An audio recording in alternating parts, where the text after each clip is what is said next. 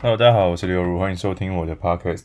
那我今天很久没有录了，因为最近比较忙，在忙一个儿童的舞台剧，还有我本身自己的频道也刚开始在上一些比较新的影片吧，就是想要做一些不同的影片给大家看啊，就花一点时间，现在还在摸索当中，会继续努力。那今天想跟大家分享我的故事啊，因为我在想我的故事好像快讲完了，没什么故事，怕大家没兴趣，就来分享一个我大学的故事好了。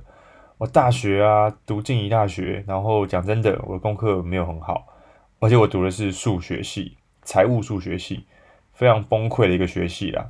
然后最酷的是，我大一上只拿了六学分，一切的原因呢，不是因为什么，就是因为 LOL，我一直在打那个英雄联盟，打到我完全被二一掉了。然后大一下呢，没好哪里去，就十一学分，我整整大一上下只拿了十七学分。可谓财数系的一个传奇人物啊！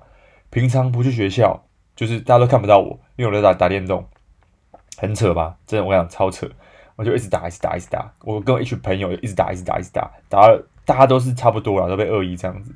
所以那时候真的很红啊，那时候 TPA 嘛，全世界冠军，我们这个聊天室大尖叫啊，冠军了，冠军，都很开心这样子啊，因为。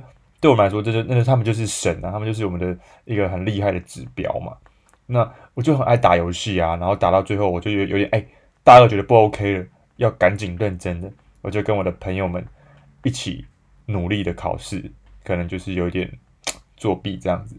我也承认啊，我我我我有作弊，然后就考了不错的分数，大二就比较好一点，也拿了差不多二三十学分，没有到很多，还是要被当掉的，然后。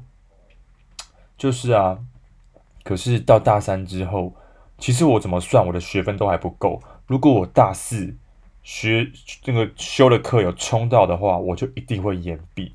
但是我真的很想赶快回台北，所以我又不想延毕。所以其实那时候很纠结，就很害怕自己会会被延毕会怎么样的。然后大三的时候，我们还是保持着我们的作弊的系统。我们那时候作弊，我跟你讲，除了纸条之外，大绝招。两个人考卷直接交换，交换之术对到眼之后，然后趁老师一不注意的时候，唰唰，两张考卷交换，然后给会写的人写，这样是不是很扯？真的超扯，真的是很荒唐。然后那时候我们就各种什么人数丢纸条之术，或什么传考卷之术这样子，然后反正很多啦。那到最后其实也都蛮顺利的。可是有一次，我记得有一科是跟电脑程式有相关的。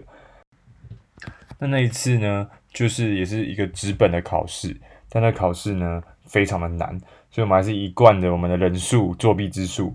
那作弊作弊啊，可是就会有个风险，就是你今天抄答案，答案抄对了，但你的算式抄错了，我想就尴尬了，尴尬到一个爆炸。老师一看觉得，哎，这个人算式算错了。啊，答案可以写对啊，也是蛮厉害的嘛。所以呢，那一次我们有几个人就被抓到了，但是他们每个人都不承认他们有作弊。可是我老实讲，我的良心真的过意不去。我觉得我作弊就是作弊，我就老我就跟老师说，老师我作弊，然后对不起，我就直接承认我的罪过这样子。然后老师听到之后也觉得哇，这个男生很有尬子哦。好，我就死当你，然后我就被死当了，零分死当。那从那次之后，我就也发，我跟自己讲啦，我不要再作弊了。我大四一定要好好读书。大三结束之后，我看一下我的学分，那时候很紧张，就会算自己的学分嘛。我看了一看，我明显的还差了五十学分整，可谓我一学期要修二十五学分左右。可是你知道，我们那时候一学期最多都修二十五学分。那这么多的课，大一、大二、大三被当过的课，然后我要。修到二十五、二十五，然后完全不冲堂，其实非常的困难哦。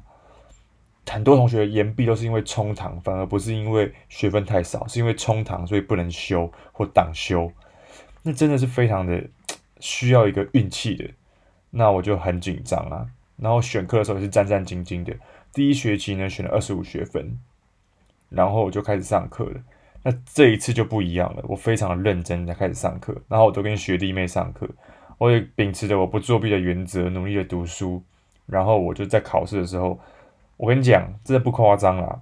都是六十分左右啦，不然就是那种五十几分老师给我过。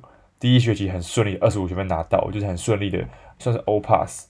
然后学分都拿到之后，分数都是很接近于那个边界，因为我能力不是很好嘛，我我不太会读书嘛。那就到我最紧张的就是大四下要选课的这个这个时间啊。结果选课的时候，我就一直想怎么排怎么排，好像都会卡到。终于我想到一个方法，那我不不不卡到了，把所有的课都排好了之后，哇，二十五学分呢！那我大四下还是一样用我的认真读书法，真的认真的读读读读读读，诶，也读完了，可是还是不能毕业。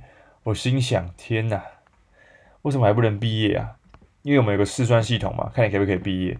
结果原来我还少了两学分，是我的英文，我还差一个检定才可以毕业。那时候我想说完蛋了，我开始要报名多艺跟那个中级英检其中一个。那想好报多艺好了，那时候要考五百五十分才可以毕业。但是我你们知道我考了几分吗？我认真的读之后，我考了居然只有五百四十五分，超级戏剧化的一个分数，差一题就可以毕业了。啊，我心都凉了。真的是超凉的，所以那时候毕业典礼的时候，我没有领到毕业证书，因为我差两学分才毕业。那时候觉得很烦啊，但是哎、我看英检的时间好像暑假有考英检的时间，所以我决定读一读书，暑假把英检考过之后再回来领这个毕业证书。然后殊不知我一考，哎、他要八十分，我考了八十三分，我还顺利通过嘞。所以呢，我就回大学，然后去申请我的毕业证书啦。终于在暑假的时候。延迟了别人两个月领到毕业证书，非常的开心啦。其实我的这个故事还蛮励志的。老实讲，如果大一的时候好好读书的话，就不会造成这样的结果了啦。因为你真的好好读的话，我相信大四也不会这么累了。我想二十五、二十五真的超累的。